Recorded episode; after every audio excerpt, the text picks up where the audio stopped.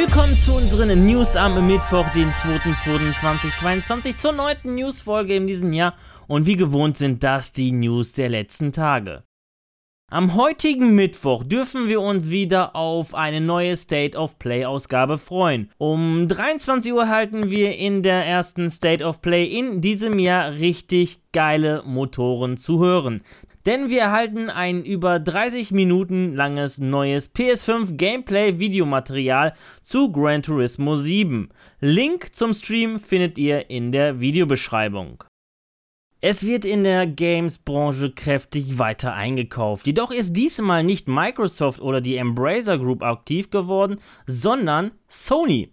Sony Interactive Entertainment gab bekannt, das US-Studio Bungie zu übernehmen. 3,6 Milliarden US-Dollar lässt sich Sony diesen Deal kosten. Ganz ist jedoch der Deal noch nicht durch. Der Kauf benötigt noch die Zustimmung der Wettbewerbsbehörden. Das erfahrene Studio ist vor allem für die aktuellen Destiny-Ableger bekannt, das durch Activision Blizzard gepublished wird. Zudem arbeitete Bungie ursprünglich mal an der Halo-Serie, was der Übernahme einen etwas bitteren Beigeschmack zusprechen lässt. Sony gab übrigens bekannt, dass Bungie weiterhin unabhängig bleiben soll und Spiele für verschiedene Plattformen entwickeln soll.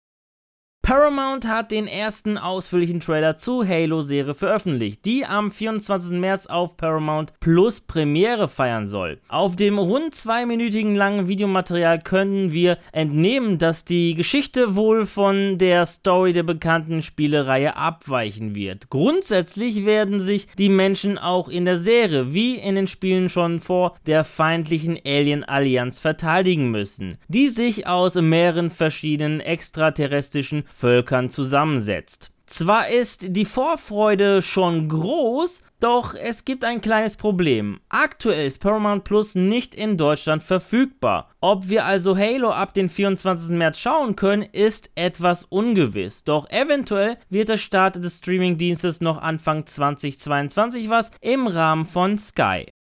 Mit dem Februar ist nicht nur der kürzeste Monat des Jahres angebrochen, sondern auch ein neuer Releaseplan für den Xbox Game Pass. Ab morgen, den 3. Februar, sind neu im Xbox Game Pass Dreamscaper und Telling Lease auf Konsole, PC und in der Cloud. Zudem noch Contrast auf Konsole und in der Cloud. Am 10. Februar dürfen wir uns gleich auf 5 Spiele freuen. Besieger Age of Eternity, Skull the Hero Slayer und The Last King on Earth and the Staff of Doom auf Konsole, PC und in der Cloud. Wie auch Crossfire X auf Konsole. Zusätzlich erscheinen am 14. Februar noch Ark Ultimate Survivor Edition und Infernex auf Konsole, PC und in der Cloud. Auch werden uns ein paar Spiele am 15. Februar verlassen. Dazu zählen Control, Code Vein, Final Fantasy XII The Zodiac Age, The Medium, Project Winter und The Falconeer.